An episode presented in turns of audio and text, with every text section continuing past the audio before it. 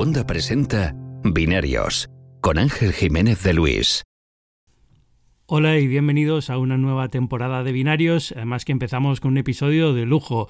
Esto lo hemos hecho ya alguna otra vez. Eh, cuando vamos al Apple Park tenemos la suerte de que nos dejan entrar en el podcast estudio. A veces todos los podcasters que estamos ahí grabamos un episodio conjunto que luego distribuimos a través de varios sitios, ¿no? Y hemos hecho esto esta vez de nuevo, eh, junto con Pedro Aznar del podcast de Apple Esfera y también con Víctor Abarca y Chema Flores como invitados esta semana. Esto quiere decir que si estás escuchando este episodio y no has escuchado antes el podcast de Apple Esfera, te estás perdiendo parte. Hemos empezado hablando en ese podcast del Apple Watch y ahora aquí vamos a hablar de los AirPods Pro, de los AirPods Pro de segunda generación y por supuesto de los iPhone que ha sido un poco el protagonista del evento.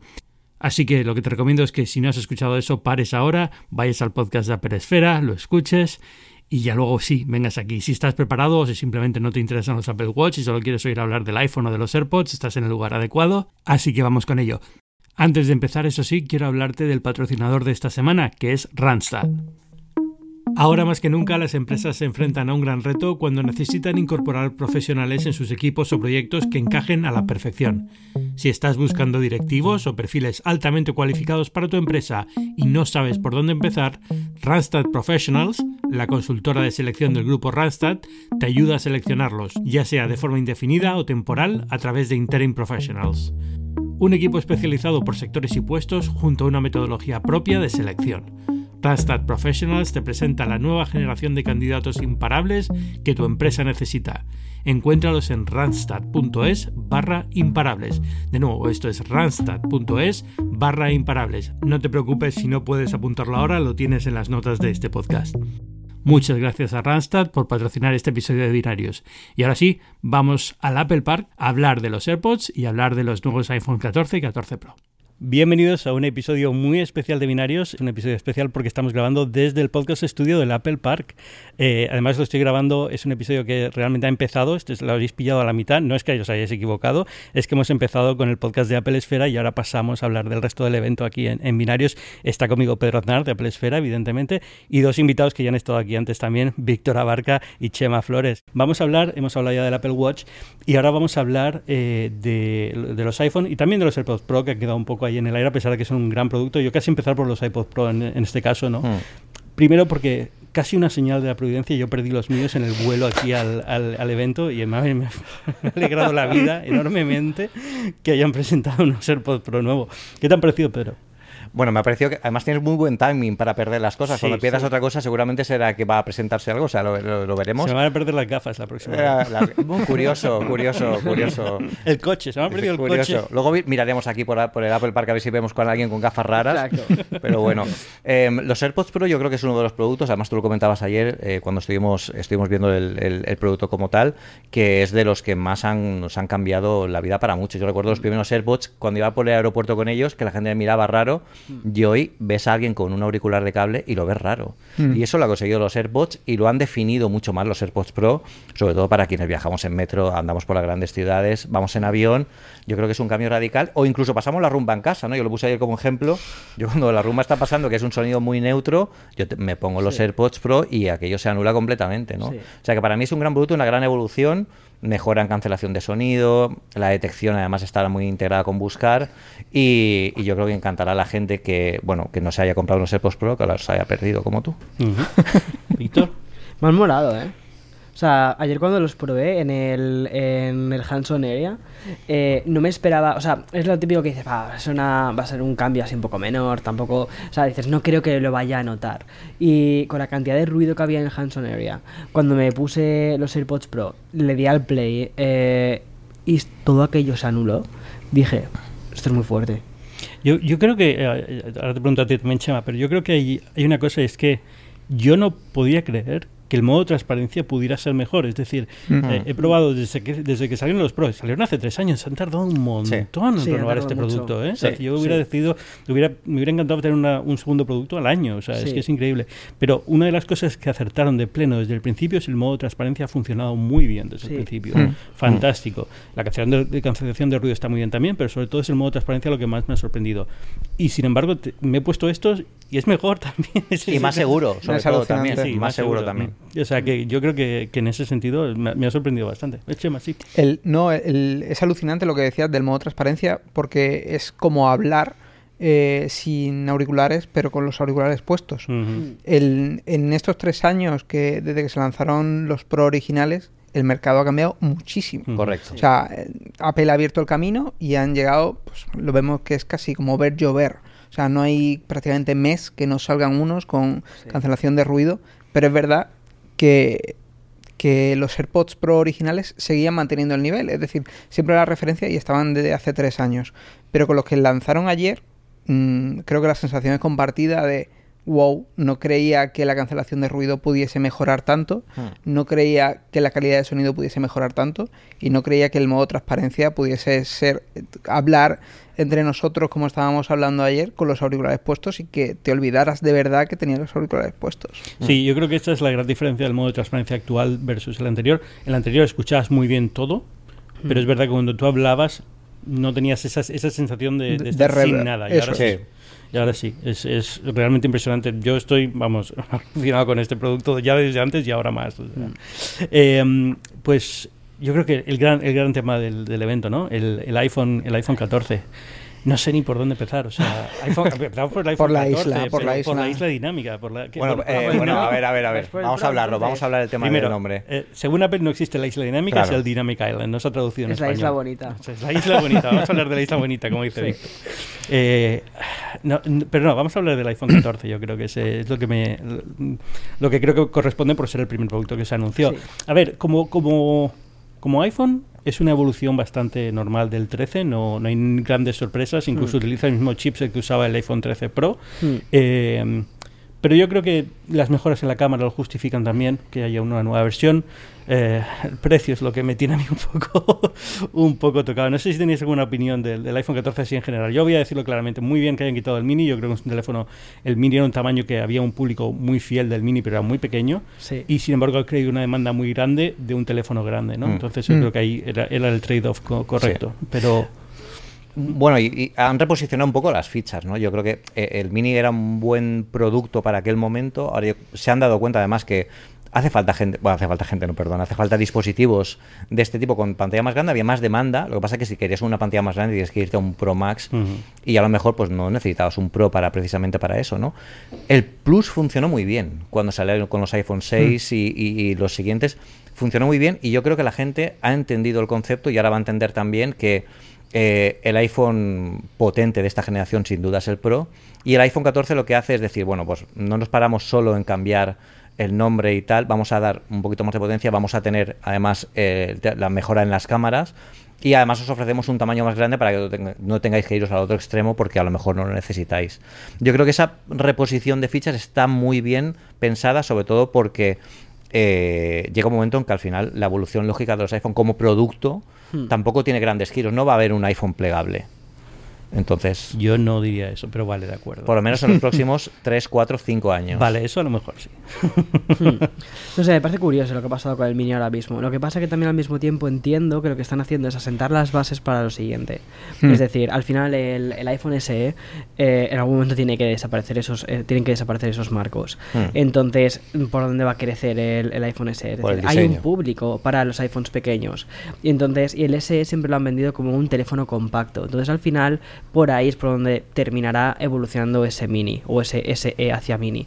Eh, me parece muy inteligente lo que han hecho de crear una nueva línea que sea eh, la base más el plus, sobre todo por tamaño, porque hay hmm. muchísima gente, hay un mercado muy grande que quiere una pantalla más grande, pero que no quiere gastarse el dinero que cuesta un Pro Max. Eh, y, busca pues contenidos tal, disfrutar de las series de, Apple Plus y batería. Y, la batería, muy importante. con el Plus queda muy muy bien. Exacto, Sin embargo, donde me he quedado un poco frío ha sido con el iPhone 14 normal, el base. O sea, lo que es el, el más que nada porque al final me parece un movimiento como muy raro. Es decir, el Plus lo entiendo perfectamente que está ahí en ese, en ese line-up. Sin embargo, creo que la justificación de que exista el plus es básicamente el 14. O sea, el 14 lo que hace es justificar es que, haya un plus. Porque el 14 ahora mismo, de forma independiente, si no existiese un plus, no lo entendería. Eh, más que nada porque usa, o sea, eh, tiene una serie de componentes que son los, los mismos que, nos encontrábamos en la generación anterior. La cámara de la generación anterior ya es muy buena ah. y muchas de esas mejoras el público del, mm, del 14 base tampoco las va a supernotar. Eh, yo creo, yo creo que yo tengo un comentario sobre eso y es que muchas veces tenemos como el, el, mal del reviewer, ¿no? Que siempre comparamos la generación que ha salido actual con la generación anterior la gente posiblemente que se compre el iPhone 14 no es la gente que tenga el iPhone 13. Mejor viene de un iPhone 10 o un iPhone 11. No, pero lo curioso, no creo que de hecho vengan de un iPhone 13, no creo que hagan una evolución del iPhone 13. Pero lo que me parece curioso es que el iPhone 13 se siga vendiendo. Es decir, que tú cuando vayas a una Apple Store te vayas a encontrar el 12, el 13 y el 14. Y haya una diferencia interesante de precios entre uno y otro. Y cuando veas la ficha rápida de, de procesadores y demás, que la suelen tener además ahora muy a la vista, los procesadores mm. que utilizan, digas, oye, ¿por qué este cuesta más si no hay una diferencia tan marcada? Entonces creo que en este caso eh, el iPhone 13 se va, a ver, muy beneficiado, el 14 queda un poquito, queda muy raro dentro de todo el lineup y, eh, y queda más como una justificación del plus. Quizás en futuras eh, generaciones sí que el 14 empieza a tener más sentido cuando se empieza a crecer con el 15, el 16, pero... Yo creo que la estrategia ahí, eh, la jugada buena va a ser a partir del año que viene cuando en la posición del 13 esté el 14 Plus. Es decir, cuando el 14 Plus esté un poco más barato, eh, pero tengas una pantalla grande y la diferencia entre el 14 Plus y el 15 Pro Max o lo que sea eh, sea mayor de precio. Entonces eh, es, es, un, es, una herramienta bastante interesante para vender eh, iPhones mm, de mayor precio, porque hasta ahora uno de los modelos que, solía hacer Apple es pues venden del año pasado, y, pero si consigues vender que ese modelo sea el Plus, vas a sacar un mayor rendimiento. Hmm. Yo creo que eso está derivando bastante en temas de, de, precio, y es el tema que hay que hablar, ¿no? Ese es el elefante de la habitación, se dicen aquí en Estados Unidos y, y, hay que hablarlo, porque son 1.009 euros por el iPhone más barato de esta generación. a ver, eh, eh, hay que entenderlo dentro del contexto, actual de inflación y el dólar, ¿vale? El, el, teléfono cuesta lo mismo aquí en Estados Unidos que costaba el anterior. Eh, por, en España los precios son con IVA. Mm, sin IVA este teléfono se quedaría en 833 euros, una cosa así. Hice el otro día el cálculo que se queda muy cerca de los 799 que cuesta aquí en Estados Unidos. Mm. Pero no deja de ser un golpe. es un poco mm. un shock. Entonces no sé qué os parece esto. La gente, eh, eh, cuando hemos publicado las primeras impresiones y la gente está hablando ya del tema, eh, a pesar del precio, se sigue planteando la compra. Es decir, la gente que quería comprarse se la sigue mm. planteando, o como dice Víctor, oye, me, pensaba cambiar teléfono este año porque tengo un iPhone 10, tengo un iPhone 11, o mucha gente eh, eh, ha sido curioso este año, no sé exactamente por qué. Mucha gente que tenía un Android este año había decidido cambiar y está mm. pensando, bueno, el iPhone 14 a lo mejor por precio no me encaja, pero está el iPhone 13, o está el Plus si quiero uno más grande, que este año tengo la opción, o incluso un modelo anterior, o sea que no ha sido como un tal, pero sí que ha sido un golpe porque para mucha gente al final a pesar de que lo entienden, porque yo recuerdo cuando salió el primer iPhone que 300 dólares nos parecía una locura, de hecho salía Steve Ballmer, ¿cómo? ¿Pero quién se va a mm. gastar este dinero en un teléfono? Pues imaginar ahora. Hombre, lo entiende, tú tienes un timeline de Twitter muy diferente al mío, en el mío mucha gente no lo entiende. No, no, no, a mí también se, quejan. Yo, yo, yo, me refiero a la gente que nos ha escrito, que nos ha contado cosas, evidentemente mucha gente dice, no me voy a comprar este año, paso este año de renovar teléfono, pero la gente que de verdad estaba interesada en renovarlo dice, bueno, a lo mejor el 14 no me lo puedo comprar, voy hacia atrás, o voy hacia atrás, tengo un modelo anterior para, para ello, ¿no? Yo creo que hay, hay algunas cosas que me han faltado, ¿no? Es decir, en el 14 Hombre, ya que estás en un, ese nivel de precio, cuesta mucho digerir que la pantalla sea de 60 Hz solamente. Sí, sí, sí, Hay una serie de prestaciones que ya empiezan a ser muy comunes en la mayoría de teléfonos del mercado que todavía no están en el 14 y dices, hombre, a un teléfono de 1000 euros se le puede exigir mucho más, ¿no? Em, en ese sentido queda un poco raro, pero, pero bueno, es, eh, yo, ya esperaba el, que el precio fuera de este nivel, no esperaba un iPhone por debajo de, los, de las cuatro cifras en España y al final ha sido así, ¿no? Es, es un poco lo que, lo que pasa. Eh, ya digo, le quitas el IVA, que es como se anuncia aquí los precios en Estados Unidos, y no está tan lejos, teniendo en cuenta que el dólar está como está, pero bueno, no deja de ser un palo bastante. Sí, porque además el comentario es importante, cuando veis los precios que pone Apple en la Keynote y los veis, son sin impuestos, antes de impuestos. Aquí cada estado, que me corrija Ángel si me equivoco, cada estado tiene sus sus propios impuestos cuando vas a pagarlo por caja. Pero, pero, no hay ningún estado que tenga un 21% de impuestos. ah, claro, claro. Es un poco el, juego. lo más normal suele ser entre un 9 y un 15%, mucho. Y hay algunos estados que no tienen impuestos, entonces se queda tal, tal cual está. Pero es, un, es, es duro. Eh, antes de pasar al iPhone Pro, ya, vamos a hablar de algunas características comunes. Hemos hablado antes de lo del satélite, yo creo que es el momento de darlo de vuelta, ¿no? Esto de, la comunicación por satélite, lo cual fue una parte importante de la, de la keynote, pero es verdad que es muy limitado y no lo vamos a ver en Europa por ahora, ¿no? Hmm. Eh, no sé eh, cómo lo habéis visto. A ver, eh, yo creo que es un servicio fantástico. Es genial que lo hayan implementado tengo muchísima curiosidad por ver cómo funciona y cómo se, cómo hace ese posicionamiento del satélite para poder usarlo, pero me parece muy curioso, ¿no? Y yo, uno, mi, tío, bueno, mi padrino, que prácticamente considero casi mi tío, es montañero, toda la vida ha sido montañero. Y cuando empezaron a salir los teléfonos inteligentes, él decía que un teléfono realmente sería inteligente cuando saliera de la zona cómoda de que el teléfono funciona. Es decir, si él le pasa algo en el monte y el teléfono y no tiene cobertura, ese teléfono ya no es inteligente. Es una piedra como la que te encuentras en el camino. ¿Qué ha pasado con esto? Esto es muy interesante para que la gente que quiera explorar, oye, pues eh, me gusta ir a la montaña y a lo mejor voy a zonas sin cobertura o pienso que puede tener algún tipo de... Pues me voy a perder, no digo riesgo, ¿no? Como hablábamos antes para probar el esto, que me puedo perder pues ahora mejor dices, me puedo arriesgar, ¿no? O sea, puedo hacerlo, eh, puedo ir un poquito más allá y que sabes que tengo el servicio este, aunque como dices tú todavía no lo veamos aquí en, en, Europa. Eh, me sorprendió que fuera por suscripción. Eh, lo entiendo que sea por suscripción, pero me sorprendió que fuera por suscripción, porque además es una suscripción como muy larga. Además, te compras un iPhone 14 y tienes dos años gratis para, para probarlo que... Yo creo que es un poco por evitar que la gente se compre un iPhone para emergencias y lo tenga 10 años y siga usándolo, mm. esperando que, el satélite siga funcionando. ¿no? Entonces tiene sentido. Dos años es más o menos la vida que le vas a dar un teléfono hoy en día. Entonces, bueno, pues ya te comprarás el siguiente cuando salga tendrás otros dos años. ¿no? Claro, mm. claro. De todos modos, no sé cuánto cuesta la suscripción, más allá de... ¿Lo dijeron? No, lo, dijeron. dos años y no, han vuelto a decir nada, no sé. También, Quizás eh, también en dos años esa tecnología empieza a evolucionar un poco más. Eh, hay más a ver, estamos, esto, es, esto es lo que suele pasar. Esto sabemos que a partir del año que viene todos los grandes fabricantes van a tener algún tipo de acuerdo con alguna compañía de satélites, sobre todo ahora que tienes SpaceX lanzando satélites eh, y demás. Entonces va a haber bastante movimiento en este sentido. A lo mejor dentro de dos años hmm. es bastante más común, bastante más barato, bastante más eh, estándar pensar que tu teléfono va a poder hablar con los satélites y mandar un mensaje de, auxilio. A, a mí me gustó mucho la solución de software para de la aplicación para ubicar el satélite que que hasta ahora pues tienes que tener la antena esa en los móviles satelitales y, era la forma de dónde está el satélite, pues está aquí, te, ubicas bien y creo que eso está bastante bien resuelto y también el cuestionario, es decir, eh, cuando necesitas conexión que, sabes que no va a ser buena, pues optimiza la, comunicación, ¿no? Y creo que eso está bastante bien. A mí, a mí hay una cosa que también me gustó mucho de esto, y es que el ejemplo que pusieron en la Keynote, hasta ahora cuando hablábamos de, de teléfonos satelitales. Se nos vienen a la cabeza los teléfonos que salen en las series de espías, ¿no? que son teléfonos como muy feos, los, como los antiguos teléfonos con una antena muy tal.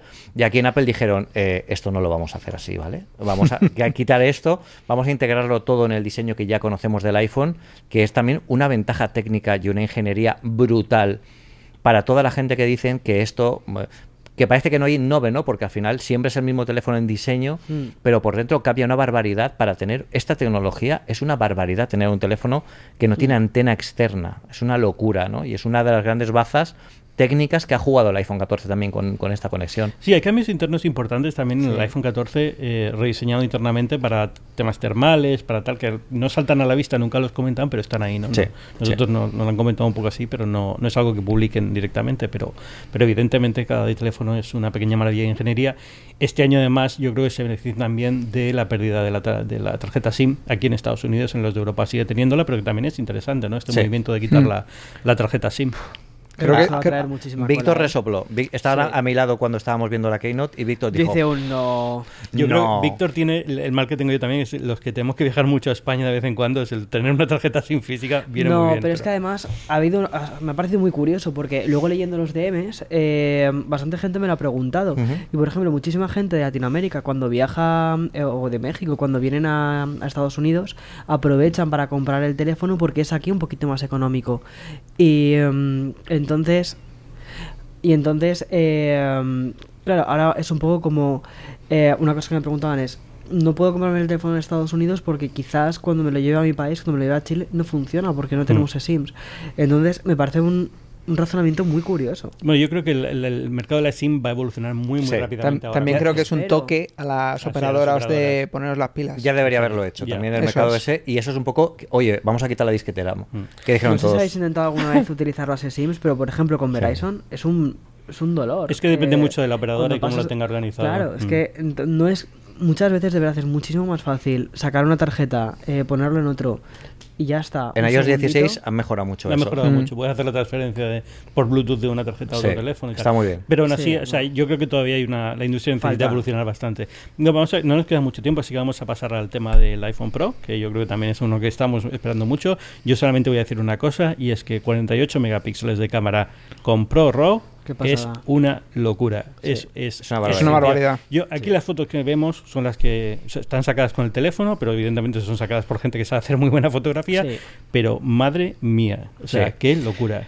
Em, 48 megapíxeles además es una medida de resolución, pero también es una medida de más información. Y es que estamos hablando de una fotografía que es una fotografía computacional. Mm.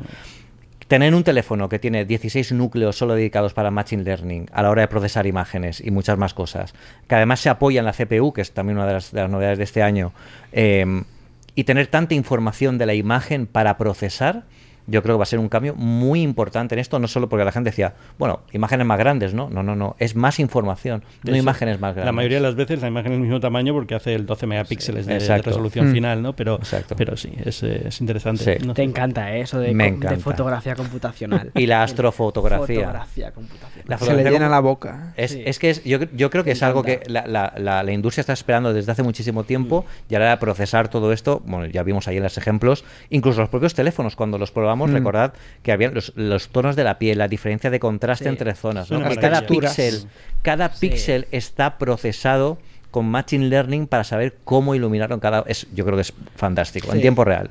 Hace algunas cosas raras todavía el iPhone con estas cosas. Yo no sé esta, esta versión, ¿no? Pero por ejemplo, hasta- ahora HDR a veces te juega una mala pasada y queda un poco Mm. raro.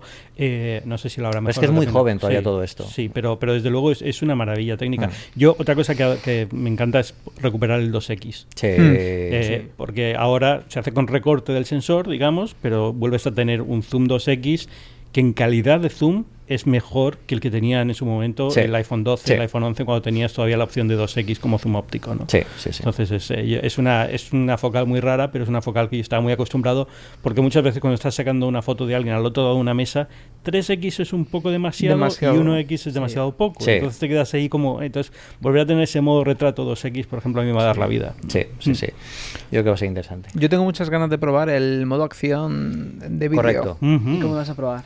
Con el crío con la bici, tío. Ah.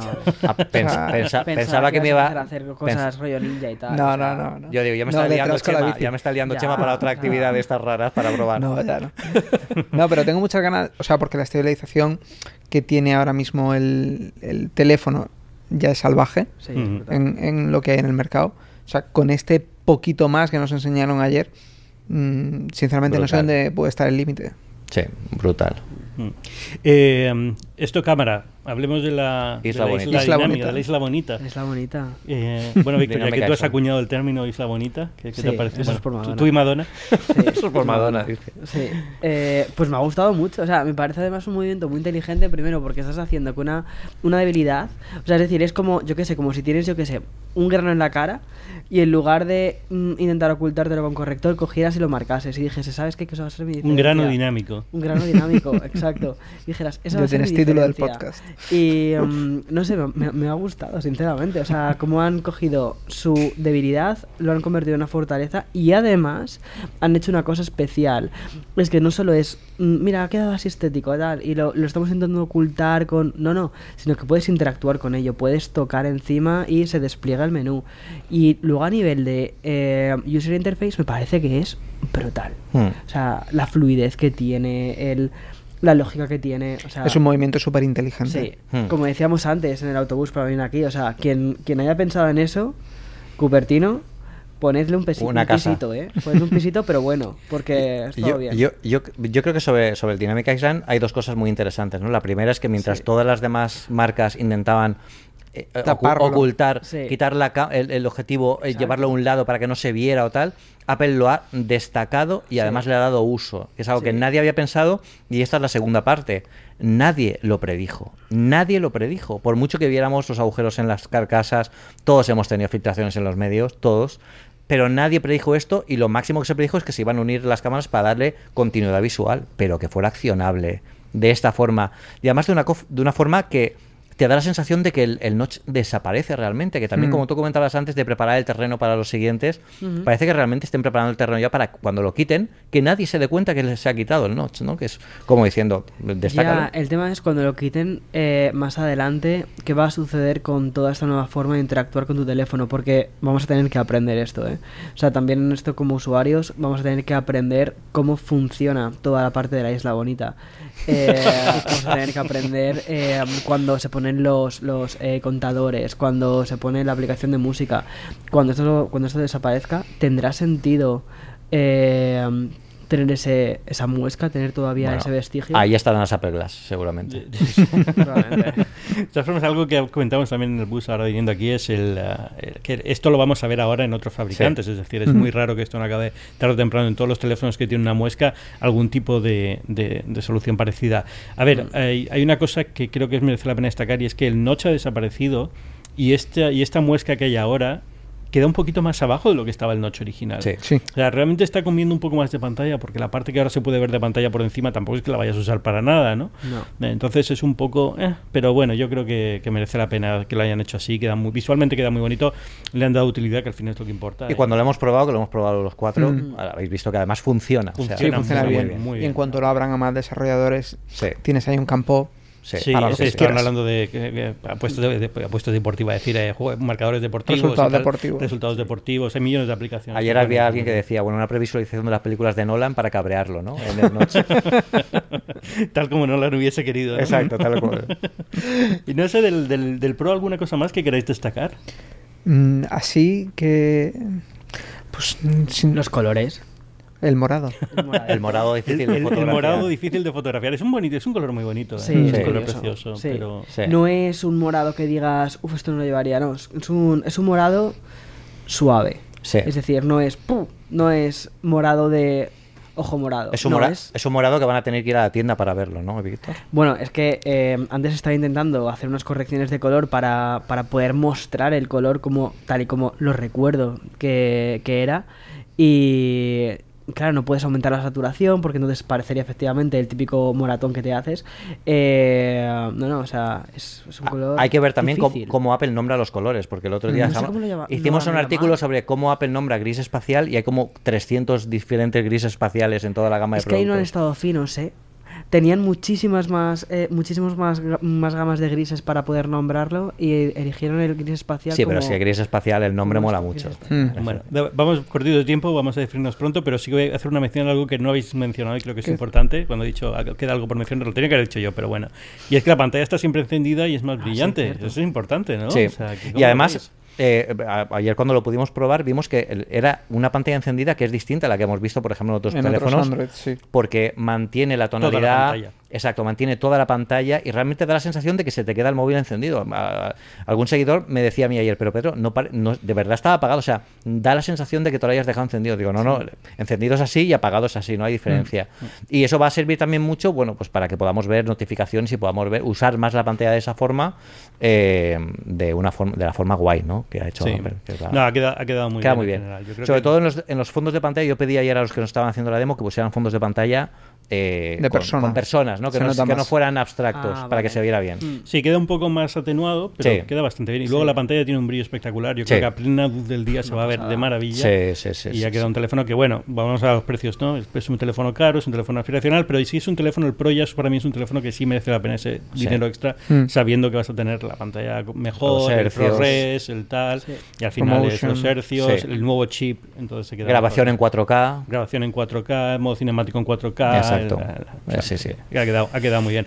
Bueno, eh, pues hasta aquí el episodio de Binarios. Recordad, si habéis cogido solamente este episodio de Binarios, queda medio episodio antes, que es de Apple eh, Pedro Aznar, muchas gracias. Víctor Abarca, muchas gracias. Sema Flores, muchas gracias. Y nada, estos es binarios. Nos escuchamos la semana que viene. Ya sabéis que forma parte de cuando tenéis otros muchísimos podcasts allí. Eh, cuando queráis escuchar nuevos podcasts, ya, sabéis dónde ir. Adiós. Hasta luego. chao. chao. chao.